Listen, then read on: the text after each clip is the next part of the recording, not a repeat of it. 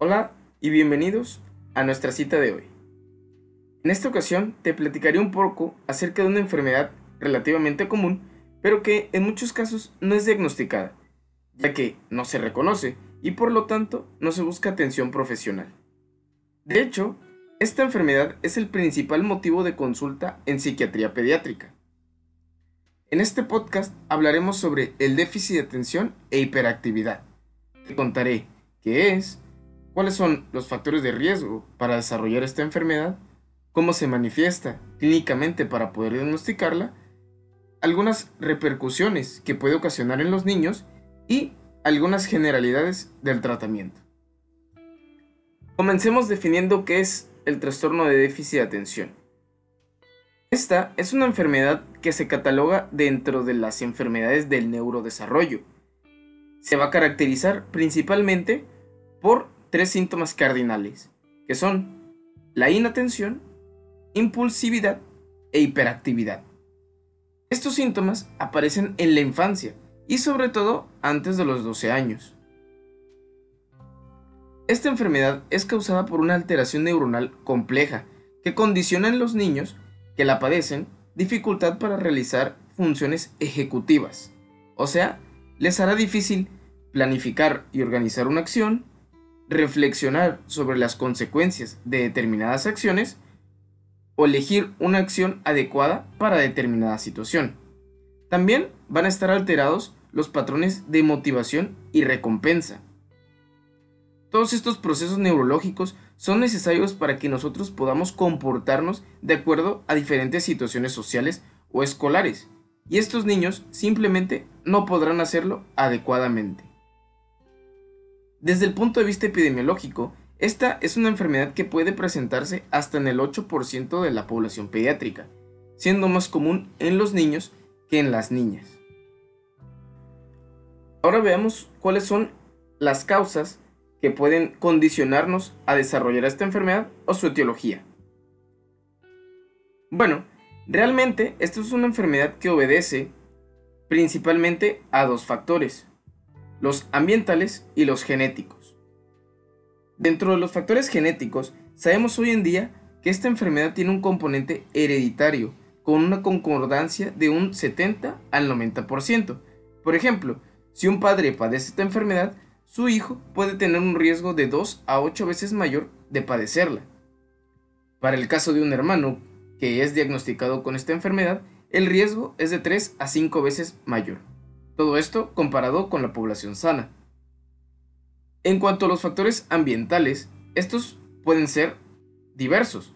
Por ejemplo, la exposición durante el embarazo al tabaco, al alcohol o algunos medicamentos, la prematuridad, el bajo peso al nacer, la desnutrición o el déficit de vitaminas, también el consumo de ciertos conservadores o colorantes artificiales son considerados como un factor de riesgo.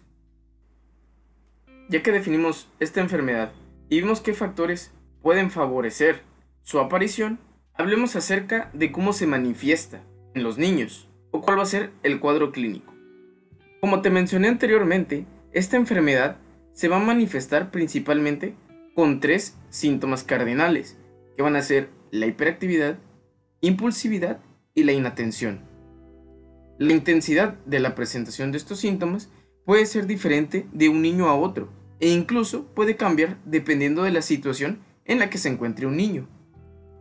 Aunque estos niños puedan encontrarse completamente concentrados en actividades que les llamen la atención o que los motiven, por ejemplo, a realizar algún deporte, ver televisión o jugar videojuegos, ellos presentarán sus síntomas al realizar actividades que no los motiven o que no les llamen la atención, principalmente manifestándose cuando realizan actividades escolares o sociales. Para entender mejor los conceptos de los tres síntomas cardinales, te explicaré brevemente en qué consisten por separado para que quede más claro. Primero hablemos de la inatención. Esta se va a definir como la dificultad para prestar atención a actividades que no sean motivadoras, manifestándose como olvidos, despistes, pérdida de objetos, dificultad para terminar tareas que ya comenzaron, cambios de tema de manera brusca, interrupción de conversaciones dificultad para planificar y organizar tareas y distracción fácil con estímulos externos.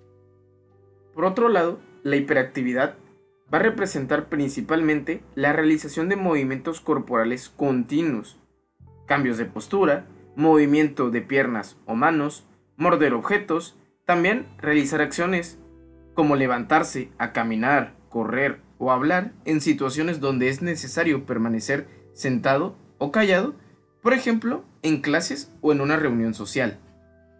Y por último, la impulsividad. Este síntoma va a reflejar una incapacidad para esperar.